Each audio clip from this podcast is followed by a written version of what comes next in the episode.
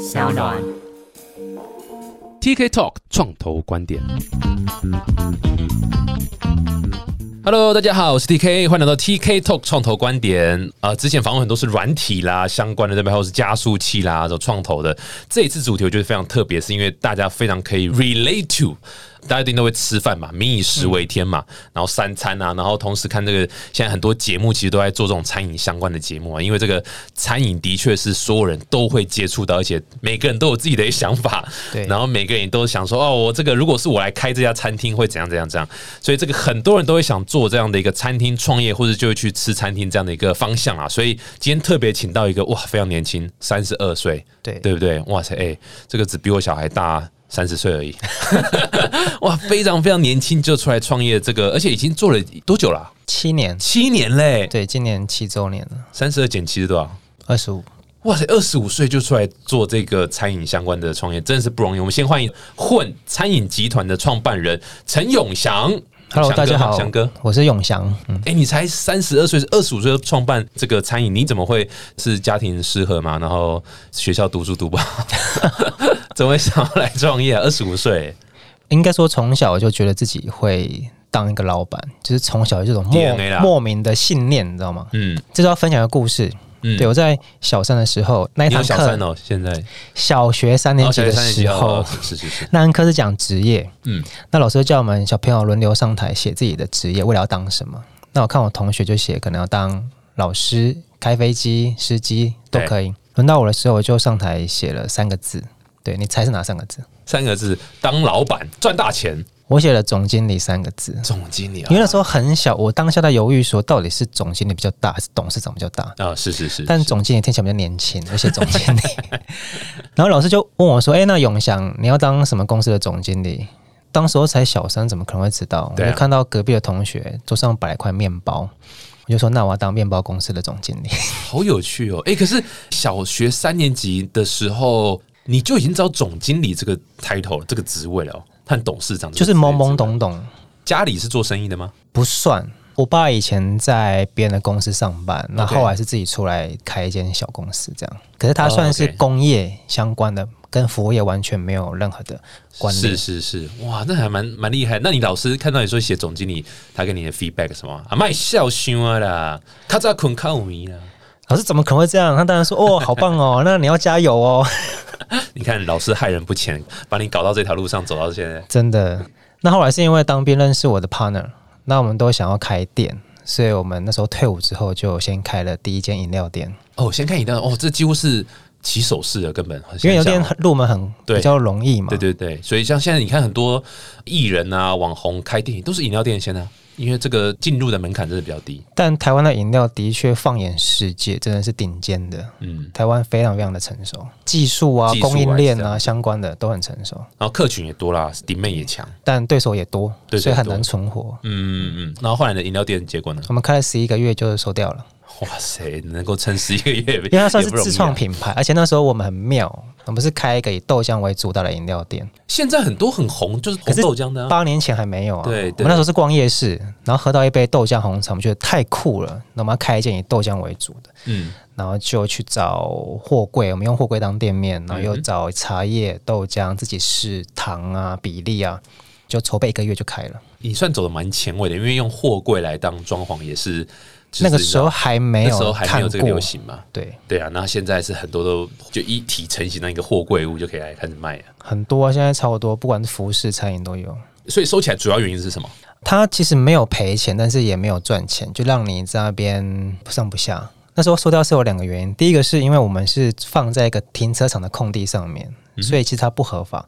如果万一我们生意太好，有人眼红去检举我们，就得撤。那第二个原因是因为我觉得问大家，你们去买饮料是不是通常都待大概三到五分钟，除非是名店要排队排很久，所以你停留的时间跟感受度是很低的。嗯哼，所以那时候我跟我的 partner 说，我想要开一个店面，那至少你在里面可以待四十分钟到一个小时。嗯哼，那整个的体验感是比较更饱满的，所以我们就把它收掉去找店面。那时候台中我们热闹的点就几个嘛，一中、逢甲、晴美、东海。那后来我们很幸运的在一中商圈找到了二楼的店面，哇，就开了混。哎、二楼不是一般讲餐饮都说不要去攻二楼吗？台中真的很少，当时候很少有二楼的餐厅。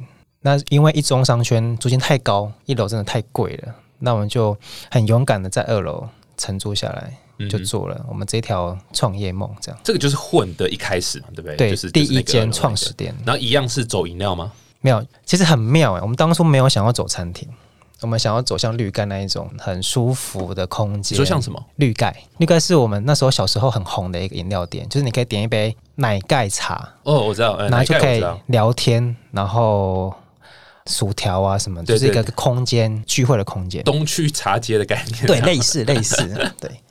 然后我们就想要有一个舒服的空间，然后好吃的餐点、好喝的饮料，对，就开了。为什么后来往意大利面发展？是因为有一天我们在试菜的时候，通常都会是让客人先试吃嘛。那发现，哎，怎么客人这么喜欢我们的意大利面？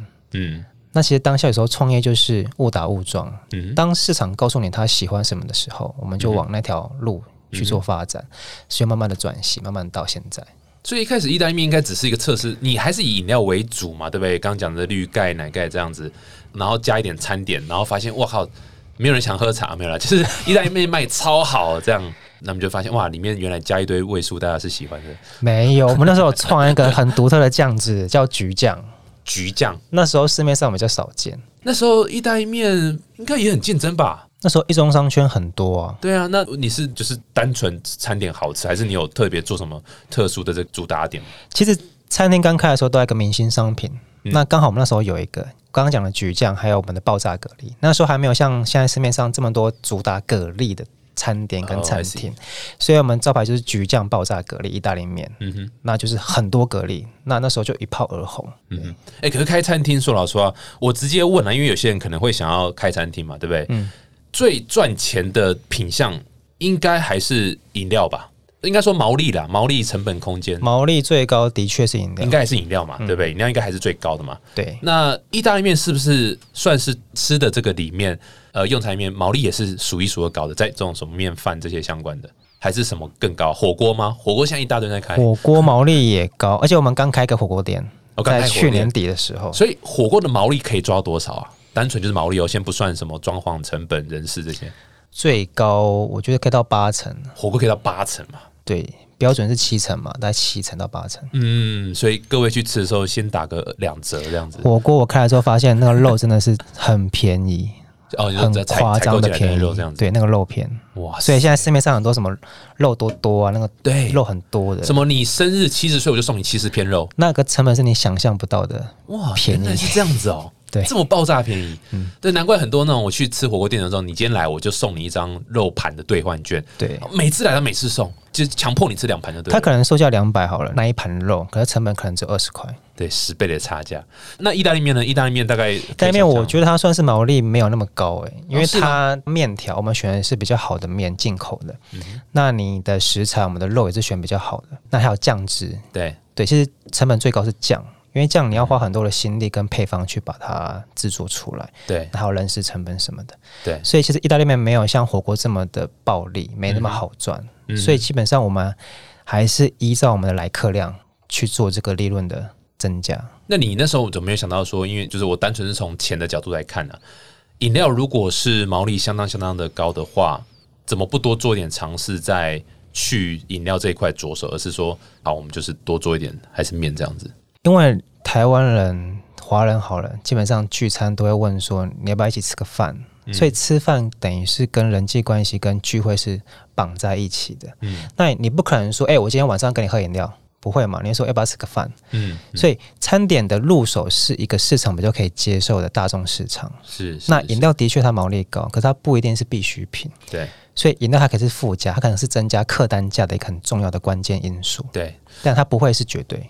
不过我还是很好奇，就是你从一个算是一个货柜屋，对不对？然后转到想做全部的体验，因为饮料店真的像你刚刚讲的，就是它的体验就是三到五分钟，然后你现在要变得一个店面这样子。嗯，当然，或许他的体验越久，跟你耗的时间越久，当然可能消费金额会越多嘛。可是当然也要考虑到你的成本嘛。对，那你当初做决定的时候，就是有没有人劝退你啊，或是你怎么真的觉得说我就是要走店面，我不要只是一个人知道三分钟外带这样子？我印象很深刻，那时候混的店面是二楼，那时候我们已经签约了，然后我带我爸妈，他们好奇想要去看，因为出入口很小很隐秘，然后他们走上去看了三分钟，然后就跑来耳边跟我说：“永祥，你约签了吗？可不可以退？”他说：“你开在二楼，怎么会有客人会愿意上来？这样很辛苦诶、嗯你要不要考虑一下？”嗯，而且这边以前是坟场，然后那个，没有，然后那个角落有三个人在那边。太可怕了。哎、他之前真的是开什么倒什么，哦，那个地方是不是？哦对，哇因为他真的看不到里面的装潢跟卖什么，是是是，客人很难看到。对，然后你就当场退了，没有，那后来因为保证金缴了啦。餐厅应该是原因跟梦吧，因为我在大学就对餐饮业很有兴趣，就是常会跑去吃各式各样的餐厅。梦想有一天可以开一个，不管是各个品相，可能餐点啊、服务啊、氛围啊，都是中上水准的一间店。嗯哼，那时候就开了，反正就是持续做做到现在，能够屹立不摇嘛，对不对？到现在还没关嘛。现在有七间，对啊，所以那那一间二楼那间创始店持续还在嘛？还在啊。你现在是混之外，你还有另外一个品牌，对不对我们还有两个品牌，一个是宅，宅在台北有，在西门。？OK，然后去年底开一个火锅叫暖然，比较老舍，暖男吗？暖然，暖男自然的然，暖 男没有，我台中人嘛，都只会发那个男的音，他比较难念的，客对，人会很台中是说很冷嘛，很冷，不会说很冷这样。对不起，挑 挑战你在。说冷笑话吗？对，所以对啊火锅那宅呢？宅是卖什么？也是卖西餐吗？也是意大，利面，也是意大利面，可是跟混一样。而且它离混一中才隔不到一百公尺，OK，那为什么这两个品牌有什么差别？名字不同，然后 定位不同。我在刚开宅的时候，那时候超痛苦，那时候是撞墙期。嗯为什么会开另外一个名字？因为宅它的频数很大，大概是混的四倍大。嗯那么想说，我们可以赋予它更不一样的角色跟定位，嗯就取了一个叫宅。嗯那为什么很痛苦？是因为第一，它是卖意大利面，那刚开的第一个月，很多客人去吃，然后就会打卡，就会打说。不是一样吗？为什么叫宅？为什么叫混三店就好了？那时候是第三间，嗯所以我们一直不断去脑力激荡，说宅到底怎么样做一个蜕变。所以宅里面除了装潢不一样之外，它是走比较森林的风格。当时候还是流行工业风，但我们先放森林，然后里面有两台大卡车。卡车的概念是我们去日本的时候发现，诶，有一间服饰店摆了一台车，我们觉得很酷，嗯。就把它运用在我们宅的店面的摆饰里面。哇，你在一家店里面放两台大卡车，这个你会被食神骂到死，你知道吗？食神就是椅子越小越好，薯条越杂越好，让客人喝完越渴越好，冰块要多大有多大，吸管要多粗有多粗，这是食神的观念嘛？以平效来讲，你是爆炸浪费平效啊，可是这就是不一样的，就是很舒服。对，就是那营造那个氛围。其实最主要是餐点，所以餐点我们比如说混是走比较浓厚酱汁，可能橘酱啊、啊白酱、红酱，但仔有很多青草类的，更清爽。而且仔最不一样是它里面有个工作室，叫甜点工作室，所以可能外面业界的甜点是可能跟别人外包合作，但我们的甜点是每一天由师傅当天。亲手制作的，嗯哼，那它还有披萨薄饼是混没有的，所以它整个不管是装潢还是餐点，还是整个的模式都跟混慢慢的有差异性。嗯，所以是宅已经开了三年多，嗯，那的确它的客群，比如说混是年轻族群嘛，可能是二十岁到三十岁，但宅让我们从二十岁吃到了四五十岁。那时候很多妈妈跟家庭客很喜欢来我们宅这间餐厅。不过你这个出发点真的很有趣，你是先做了宅，再来慢慢想它跟混的差别在哪里。这个真的是，你知道，就假设你爸妈知道事情，他可能也会在你耳边说：“哎、要不要要不要收起来 这么多年，我有个心得，？”嗯我发现我们这间企业跟外面的产业最大不同有两点。第一点是我们的创新能力，嗯哼，我们可以把意大利面做到这样的成绩，我觉得很不容易，但也很幸运。嗯，那我们可以及时去研发，不管是服务啊还是餐点，都去做创新的改变。嗯那第二个能力是我们及时修正的能力，嗯，包括我在混刚开第一天被客人羞辱嘛，他就说你这个餐点，然后让我等那么久，你应该开不到一个月就倒了。啊，你就跟他说店名就叫混啊，你还期待什么？他就真的说你店名叫混，所以你是不是很混？对啊，对啊，就跟你讲了呗，你自己还要进来吃。所以当天被羞辱没关系，我们当然哭过之后，就当天开会检讨菜单也好，流程也好，赶快修正。一直到现在七年，其实每一天我们都在做修正。你说在那时候我们也没有做过试调啊，嗯就开了这么大的平数一百多平，嗯然后伙伴的人数也三十多个，因为是大店，嗯哼，你要怎么管理？那个完全是不同层次的东西。对，那就每天都去检讨，每天去精进自己。对啊，这真的不容易啊！那天哭完之后，就写了一首歌叫《说好不哭》嘛。好冷哦！哎，冷气转小一点。哎，不过那火锅店呢？暖男，暖然，暖然开这个月快满三个月了。开在哪里？在台中水南。OK，那是有什么特色吗？这个火锅店有主打特别什么店吗？就是很暖。没有，第一个是我们会推说呢，我们有试喝试喝汤头，比较少见。比如说试喝汤头，比如说你坐下来，我们会让你先试喝三种。那因为很多餐厅是你去，你可能点了。发现踩雷不是自己喜欢的口味，对，所以我们在适合的过程当中，让你自己选择你可能喜欢的味道，再去做点餐。那第二是，其实暖男有一个招牌商品叫粥，为什么是粥？因为其实我想要回到那种我们小时候生病啊，是不是妈妈都会煮粥给我们吃？对，所以我想要透过这个粥让。客人回到那种小时候被呵护、很温暖的感觉。嗯嗯嗯，对。所以其实暖男最主要的差异，你说台中火锅超级竞争，不管是低价、中价、高价都有。所以我觉得我们可以去琢磨的点，其实就是我们的服务。嗯哼。但我觉得服务这一块，你要做到恰如其分，刚刚好是有点困难的。你太过就很像卑躬屈膝，迎合客人；但是太没有，你又觉得太冰冷了。嗯。所以我们现在。的确还在摸索，到底这个服务跟整个环节火锅这个定位到底要怎么去抓？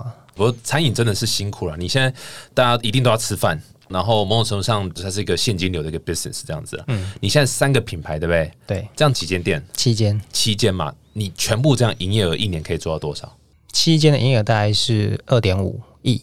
哦，哇哦，这我是完全没有概念。嗯，所以这样子二点五亿七间，等于一间是大概。数学数学不好，三千 三千多万这样，对，算是好普通还是还有？以一个客单评价的品牌餐厅来说，算是我觉得还不错。你客单价平均多少？应该都有几三百到四百，三四百差不多。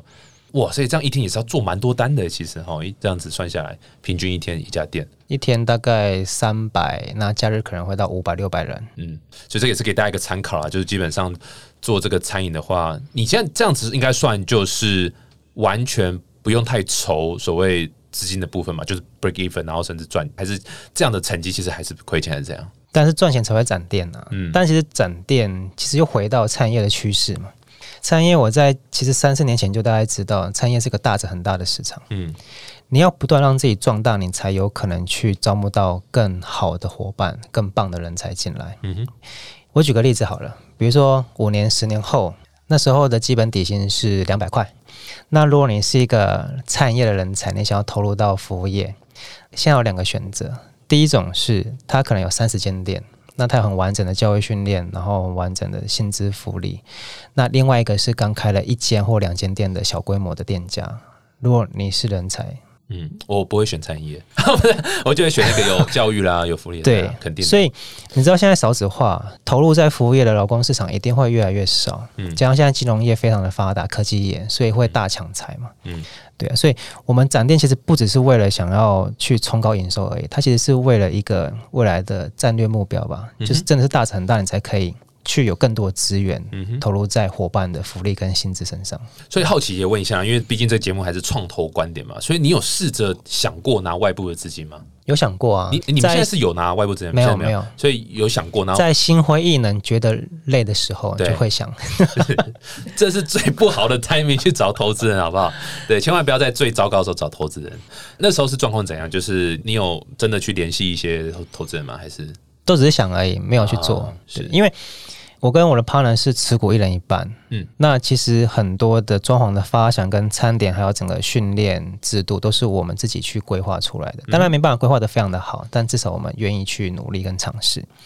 那我们想说，如果你吸引外部资金进来，它有可能会干涉你的营运，或者是你要怎么去做调整。所以还好，我们到现在我们的现金流跟我们跟银行的配合都是算蛮稳定，嗯哼，所以还不需要这一块。所以一分到现在都还是五十五十这样子，对，你们两个人持有这样，对。那你们怎么分配啊？好奇问一下，五十五十是现在比较少看到的状况，蛮多都是可能会有一个人稍微占多一点的。你们在五十五十，你们现在怎么样去调配双方的，不管是期待值啊，或者是说增值的时候怎么办啊，或是你们怎么去调试这一块？毕竟这间公司是我们两个同时一起创立的。虽然说当初是他负责内场餐点的研发跟制作，我是负责外场跟整个制度的建立。嗯哼，通常我以前受访记者都会问说：“那你是支持独资还是合伙？”嗯这个问题，我都会说合伙只有一个成功的关键。你觉得是什么？合伙不要拆伙，不要撕破脸，是一个关键，就是生意非常好，生意好也会因为钱而翻脸、啊。对啊，会因为钱翻脸啊。生意不好跟生意太啊，好都会翻脸。这也不对啊。我本来想说是你的另一半不行，你的另一半也很常翻脸。对啊，都会离婚对的，，是什么？不计较。我举个例子，为什么不计较？好，今天赚钱了，那如果我是一个很计较的人，我就会跟他说：“你今天只是在内场煮面，今天服务客人，然后让客人愿意再来那种感动服务，还有整个制度的建构、人员的招募、培训都是我，所以应该我要练比较多。嗯，那如果他是比较自私一点，他就会跟你说，今天餐点好不好吃是一间餐厅成功的一个最基本的因素嘛。那今天餐点是我研发，是我制作，让客人愿意因为这一道好吃的餐点而来，所以他要练比较多。嗯哼如果我们都是这样的人，其实在刚开第一间的时候就会不欢而散，就一定拆伙的。嗯哼，所以这样的人，你说其实比另外一半还要难找、欸，比你的老婆老公还要难找。当然啊，当然，他真的是缘分。对合伙人，我觉得就像是有了小孩的另一半，哇，那时候要再离，就真的也是颇难的。就就算发现不合的话，但餐饮的确，我们现在观察台面上的餐饮企业，如果你要突飞猛进，到来一个很大的坎，你要跨过去，比如说你要从三间到三十或五间到五十间，的确是需要外部资金进来的。因为靠我们自己，你说跟银行谈，还是说靠自己赚的钱，基本上都会太慢，可能顶多一年一间两间就差不多了。所以，如果你真的要往一个更大的企业规模去走，我觉得未来也是有可能。是啦，肯定还是要走到资本市场。如果你要 scale 的话，肯定还是资本市场，这个基本上是逃不掉了。除非你觉得 OK，大概就是混餐饮集团，我们就 focus 在这期间嘛，我们好好做好，这样就好了。那这样或许就不用。但是如果一旦要 scale 的话，基本上就是资本啊，这个没什么好讲。这条路是不归路，你只能继续做下去，没办法停对，就是一直把它做大。没有，也就应该说就是看你的选择啦。你也可以选择说，我们从此就不要再扩展了，我们就是每年几亿、几亿这样子，大概两亿、三亿这样子就好了，不要再成长，因为在成长，因为你一要再成长，你肯定就是更多的问题要处理，不管是而且餐饮跟银行谈判其实不好谈，哦，真的吗？OK，因为其实这大家可能不知道，餐饮业对于银行端来说，它是一个不需要借钱的行业。怎么说呢？因为餐饮业收现金，它有不断的现金流。你今天如果生意好，你有源源不绝的现金流，你怎么会跟银行借钱呢？那你如果现金流不好，跟银行借，那就不用谈了，根本不用借啊。所以那现金好，他就觉得干嘛借你就所以现金个好跟不好都很难借，嗯所以其实有很多银行是不跟餐饮业打交道的，啊就算你生意再好，他都不会借你钱。那你要跟银行借钱的前提是他会看你的，因为只有一个需求会需要钱，就是展店。嗯哼，所以餐饮业跟银行借钱，你也必须要拿出装潢还有租约的契约，再去跟他谈，嗯，他再去就有这个费用去借你钱。对所以餐饮业很难借钱。比如说像科技业、创新、软体，它可能比较好借，但餐饮业很难。没有啦。我觉得对银行来讲，只要新东西或是没有一个这种实体的东西去担保的话，其实都很难的、你说新的，不管是新媒体或是 A P P 或是 A I 什么要去借，其实真的也是很难，除非是政府的 program，只要借钱都难、啊，借钱都难了、对，那可能要家里面有支持会比较简单。对对对，就但可惜我们都不是。可惜都不是，对啊。不过这个的确，你刚刚讲的是募资故事啊，我觉得这也是大家应该要多有一个这样观念，就是说你要做 fundraise，你的 fundraise 的 story 到底是什么？这个绝对是非常重要，而不是说千万不要这个 story 是说，哎，我今天没钱了，那我来、我来借钱，或者我来募资，因为我快没钱了。没有，这个绝对是。是 worst case 很难会有人支持。那如果是比如说展店，就是一个很好的例子，因为我现在生意超好，然后我在最棒的时候，所以我要加速它。这就是我们有听我节目就知道，我一直在讲就是加速这两个字。这个资金进来是加速你成长，加速你甩开第二名竞争对手这样的一个速度。这个就是很棒的 story。这样，不过你刚刚提到这个，你的另外合伙人是比较内嘛，就是食物这一块嘛，那你是比较外嘛，所以我也注意到说，你们的东西除了好吃之外，你们的不管是宅啦、混啊，其实装潢是非常非常重点之一。我之所以会注意到你们的店，也是因为在 IG 上面看到很多人打卡，很多人尤其是装潢还有餐点的布置这一块摆盘嘛，这个重要性跟食物重要性，你们怎么分？你知道，一般像现在饮料好了，都要做哇七彩缤纷，然后都是重点什么，就是为了让大家打卡，就让大家可以在社群上面扩散。你会觉得这是应该多注意？会建议大家开餐厅应该多注意这一块吗？还是说，其实重点还是回到食物？就是你你的看法是怎样？打卡点跟一个很浮夸的产品，它的确是第一步，你要怎么吸引市场的注意、消费者的注意？因为你餐点如果好吃，但是你没有那个点，基本上消费者不会想要进门消费啊。所以它的确是敲门砖。嗯哼，那客人进来之后。你的重点，我觉得基本功就是餐点到底好不好吃，还有你的服务到底好不好。嗯哼，因为其实很多的消费者，他第一眼一定会把我们定位在完美餐厅。嗯哼，但我现在比较觉得，台湾这个市场，它会把很多装潢很漂亮、很精致的定位在完美，可是它常常会忽略到说，其实我们在背后的餐点的研发也好，还是品管的。控制也好，或是服务的要求，基本上都是非常用心去建构起来的。那装潢的确是个要素，因为我们当初混会很红，也是因为在当时一中商圈没有人会花这么多钱去装潢，因为租金高，建设成本太高，你很难回收的。所以大家就随便贴个壁纸啊、桌椅啊就开始卖了。那那时候我们是刚流行工业风的时候，就做工业风的装潢。那等到了三年、两年之后，我们发现，哎，我们很常去国外看一些现在流行的元素。工业风快要四尾，我们就开始开展的时候就用森林系。那森林系，你说植栽呀、假树、假草啊，基本上现在也慢慢开始式尾。那我们又开始走一些比较成熟、比较有质感的风格，去定位我们的装潢。所以，如果你要开餐饮业来说，必须一开始你一定要有一个爆点，不管是你的打卡的景点，打卡景点有分两种，第一种是装潢很漂亮、很好打卡、很炫、很酷；第二种就是你的餐点可能会冒烟，可能会有火，很浮夸，是吧？就是分量很大，嗯，会吸睛的。但这个都只是能维持热度大概一个月到三个月的时间。那可以延续你的寿命，只有一个，就是基本功。基本功是什么？就是你餐点的制作能力，还有研发能力。因为你同一个餐点，就算再好吃、再热卖，你卖个一年两年好了，消费者终会吃腻啊。对，你必须要不断去创新跟改造。那再来就是你的服务。其实我们公司很注重服务这一块。嗯哼。服务我都跟外场伙伴说，我们不需要像外面一般的餐饮业，你要去鞠躬或者是去迎合每个客人。我想要灌输的观念是说，我们要营造一种很亲切、很像哎，hello，欢迎，然后就是来朋友家用餐那种感觉。所以我们在三年前创了一个机制啊，不知道你有没有听过，就是我们有一个服务鼓励金。哦，服务已经没有，对，第一次听到。漏了，对不起，因为外面收一层嘛，但我们的混跟宅是你可以选择，比如你要我们店消费，你可以选择要不要给，而且是给小费那种感觉，对，而且是只收二十元，不管再多人只收二十元，哦，就是额外多那二十块钱啊，鼓励这样子。那我们在试行的过程当中，其实不要小看这两个硬币，你想一下，如果你是外场伙伴，你真的很用心去服务一个客人，然后客人愿意打勾，然后写你的名字。我问过我们的外商伙伴，他真的会因为这二十元开心一整天。嗯，它是一种很满的肯定。给的基本底薪多低？你看，二十元就开心，我们很高哎。没有开玩笑，对，那是一个荣誉感啊，这不是单纯二十块这样可以来那个的。而且我会基本上，我也想要跟消费者、跟我们的客人想要沟通一件事情是，其实好的服务它并不是免费提供的，从来就不是。好的服务是我们需要外场要花很多的心力去同理客人的感受，嗯，去提供一个最适合这个客人的服务的流程，嗯，跟关心，没错，没错。所以可能台湾给小费的习惯还不是很盛行了，所以我们在实验过程当中，你猜台中的客人跟台北客人不太一样，台中的客人愿意给的几率有几成？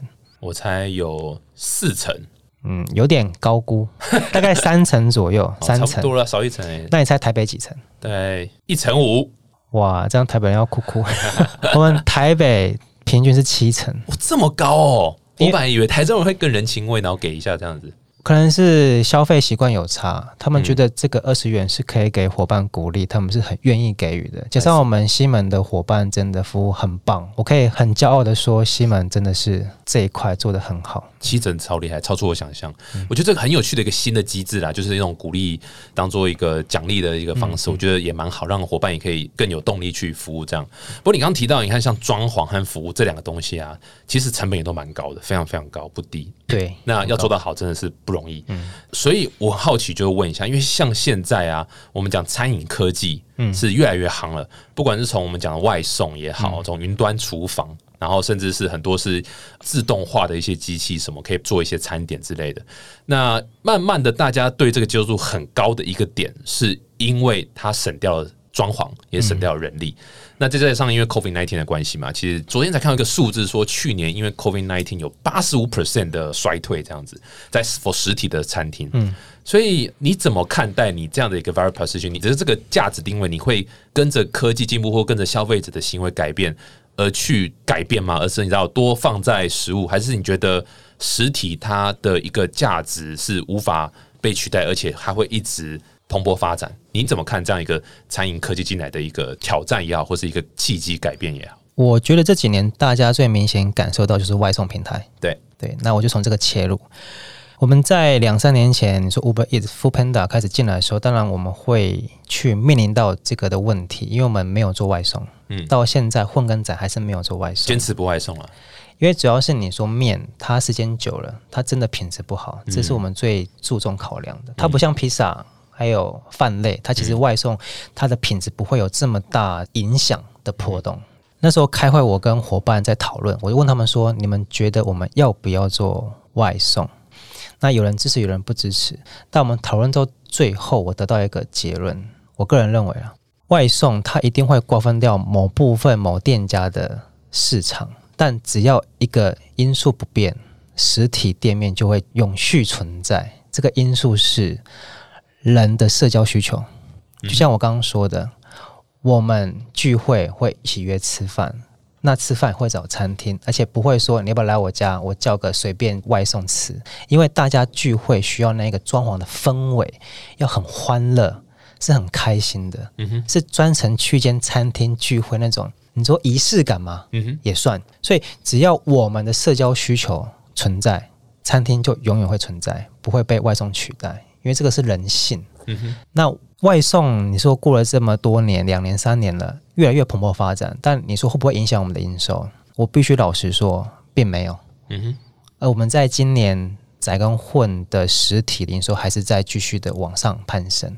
你说，当然小店可能幅度会有一些起伏，但你说大店来说，因为它的定位社交需求，而且因为 COVID nineteen，所以大家没办法出国，基本上它促进国内的旅游，所以大家会更愿意带自己的小朋友跟自己的朋友去聚餐。对，所以。我觉得外送是你要自己去评估，说你的餐厅的定位还有产品的属性到底适不适合，不要为了做而做。因为去年真的看过太多的餐饮业是因为生意不好，那你要增加营收，所以就是跟外送平台签约。嗯可是我们都知道签约的趴数是落在多少嘛？它最高最高落到三十五。那除非你像鼎泰丰，除非你是百间的连锁企业，你可能可以谈到二十。嗯哼，甚至比二十还要低。但你说你刚出社会、刚创业，我们都知道毛利跟净利是两回事。那产业抽的是 top line 嘛，对不对？营收嘛，对，卖一百块出去是三十万。那产业的净利，你说基本上两成二十趴了不起，很厉害了。那你被抽三十五趴，你要赚什么？你是赔钱了。你可以经由外送去冲高你的营收，可是你赚不到钱。所以我宁愿是说，好，今天我要做一个外送。那我就自己创一个适合这个外送平台的生产线、厨房、人员配置跟教育训练。那它可能在巷弄里面就可以了。那我们用最有价值的分配去创造出符合外送平台可以赚钱的商业模式。我觉得这个会比较稳扎稳打。不要说为了做而做，就像为了创业而创业，它其实很容易会失败会赚不到钱。对，所以依照你刚逻辑来讲，是不是你觉得未来发展可能会更像 M 型化？就有点像是你真的要开实体，就是开一个做起来舒服，然后你要重视装潢，你要重视服务，你要重视那个氛围文化，然后当然食物是基本，要不然的话，你就是跟很多这种云端厨房或是外送平台合作。那当然你食物就是基本一定要很好吃，但是你可能就 focus 是在这个食物的好吃上面，其他服务就不需要了，然后装潢也完全几乎都不需要。对，所以中间那一段会全部被取代掉，会消失掉。中间那一代算怎样？是什么样的定位？就是假设现在有听众说，哎，我现在已经开了一个店，我算是中间那一个会被取代掉的吗？怎样算中间？就是可能是小店面吗？是这个意思吗？小店面，然后比较没有那么多人的服务在这边，然后 focus 在外带，focus 在很快速，是这样还是这样？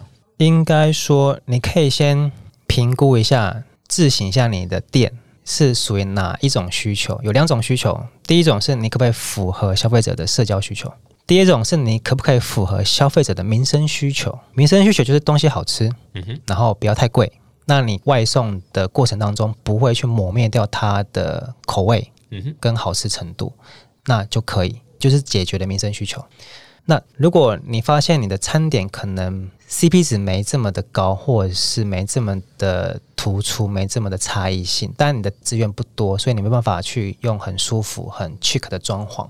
那你也没有资源去做教育训练，所以也没有好的服务，这样你就两个需求都吃不到，你就很危险。嗯，那你说你要走社交需求，你必须要一定的规模，因为你整个的服务氛围、装潢、系统都要有一定的基础，你才可以吸引大家去聚会。嗯哼，所以我觉得先问你自己现有的属性是属于哪一种需求的满足者？没错。因为你本身是实体店面起家的，如果今天也是有人想做实体了，他说林北就是不想做这种虚拟的这样子云端什么标，我就是要做实体的，我想重视这样氛围的话，有没有什么建议？他现在要踏出这一步，他应该是不管是从早点啊，或者是选品相来卖，或者是说服务上，你有没有观察到什么趋势，或是有什么建议可以给我想往这条路走的创业家们？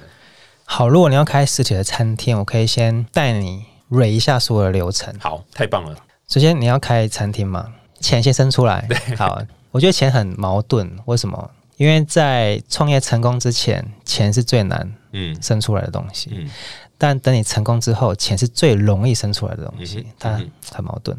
钱，你看你是要跟家人借、跟银行借做青年贷款，还是说跟朋友借，还是自己去存？可是自己存可能速度慢了一点。好，钱准备好了，很辛苦了，筹到钱了。好，那再来是你要卖什么？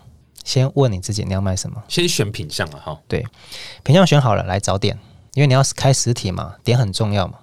你要找在热闹的点，还是说你要巷子里面便宜一点？那偏数多大？品相那个关卡了哈。我应该追求就是毛利高的，还是我应该追求是我自己喜欢吃的，还是说我应该追求现在流行什么，或是追求很酷的？毛利高没有用啊，因为客人喜欢吃才有用啊。嗯，对，毛利高卖个五份十份，他一样没有赚钱嗯哼，应该说这个品相是第一是看你的专业，比如说卤肉饭，每个人都会做，但你可不可以做到让客人惊艳、喜欢吃？那又是符合你的商业模式的。嗯哼，选好之后找点，点终于找好了，再来就给问题跑出来了。你要找室内设计，你要找设计师。对，设计分两种，第一种是你的 logo 平面，第二种是室内，你要走什么样的风格？那这个很残酷，你有多少钱 做多少的装潢？装潢好了要开门了，问题又来了，行销。对，现在太多人都找网红、布洛克或者是买广告，但他真的有用吗？因为大家都这样做啊。网红，你们有找吗？现在超多人都是找网红行销的，不可避免是我们一定会去做合作。对，但合作是可能你是大规模连锁，你有知名度，可能就可以跟网红说那。去做结合，可能他的收费就不会这么贵，因为毕竟你是连锁，你是有知名度的，他来消费，他也觉得哎，好像很棒的一件事情，他自己也觉得开心的。那如果新品牌呢，就很贵这样。新品牌就是要花钱，然后你可能要求网红来吃，网红是一个大家都趋之向往的一个行业跟一个行销的一个亮点。嗯哼，那行销我要分享一个，有一种行销是历久不衰，它不会随着时代而淘汰，它也是用钱买不到的。口碑行销，当初混其实没有发过一张传单，没有发过，那发电子传单了，也没有发过。所以他其实最主要是靠客人去介绍给客人，嗯，朋友介绍带朋友来，所以口碑行销是最实在，可是它也是最靠真实力的。嗯，好，行销我们先不要谈，那我先把这个流程 re 完哈。嗯，好，那你开门了，你要找伙伴，找员工。那你一个小店你要怎么找？你很难找啊！你说你要花一万几万块去人力银行抛职缺吗？嗯，那个钱都很重要，要花刀口上。对，所以你人找可能问朋友家人来。那生意好了，你要增加产能，你的厨房可能本来两口路要变四口六口，那人要增加，来增加一个问题，教育训练。可是台湾的教育从来没人告诉你怎么做教育训练，怎么做培训，怎么做制度的建构，所以嗯薪资、福利、奖惩这个全部都要建构起来。嗯哼，嗯哼，这还只是你开第一间的时候碰到的问题，嗯哼，它还有成千上万个。所以我刚蕊这样一段，就是呃，想要跟大家分享说，其实餐饮业为什么它最后只有一趴会存活下来，因为它的环节太多，它要思考的层面，比如说硬体、软体、人。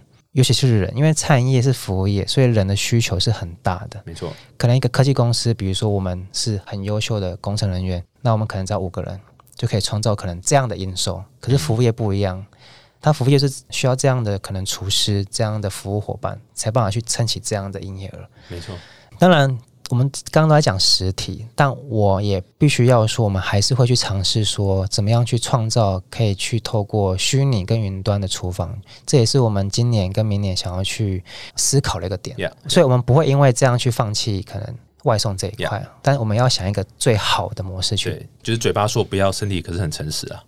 可能是一个新的品牌去做嘛的尝试啊，，新的尝试啊，但。旧有的就不会做。对对对对，你刚最后那一段非常符合今天主题，叫做哇，餐饮创业怎么这么难呢、真的是不容易，因为太多环节，太多环节，所以以能够给这些想做实体门市的这个餐饮创业家的这个建议，就是不要来做了，少一个竞争者是一个竞争者嘛。你就算真的要做，也不要在西门町，也不要在一中间，对？可以做，我觉得可以做，但要想好自己的那个模式到底是是想做什么。没错，没错。如果大家还有更多想多了解的问题啦，愿意多跟大家分享这些东西吗？可以啊，，可以啊，因为很多朋友还是网友都会私讯我，问一些可能创业的问题还是什么的，嗯嗯嗯，那可以去哪边联系你？可以在我的可能 IG 啊，还是 可以去 IG 啦，对，那啊，你可以丢讯息给他，反正我也不会回，这样子。会了会了，但我觉得要要尊重，要有礼貌了。因为真的有有人私讯我说，诶，他说他想要投资朋友的店，但他说只能是咖啡厅或者是早餐店。嗯，那他问我说好不好？可是你的资讯量太少了，我是是是，我真的不会通灵，我真的没办法去真的给你一个明确的回理复。那我问他说，可不可以给我一个比较详细的内容？他说啊，就咖啡厅呢，不是，他就问你一句说，那 请问什么叫做详细的内容？哦，好酷哎，因为范围太广，我真的很难给你一个我认为最适合你的答案。是是对啊是是是。好了，今天真的学到非常多，再一次感谢我们翔哥啦，这个永祥陈总才三十二岁，超年轻的，谢谢你来迈入中年，啊，我我们的老年，最后还补这一枪你。是中壮年，中壮年，谢谢。混来，我台中人，我下次回台中再去你们那边再好我那个好再来混吃一下，酷太棒！再次感谢，谢谢，我们下次见，拜拜，谢谢，拜拜。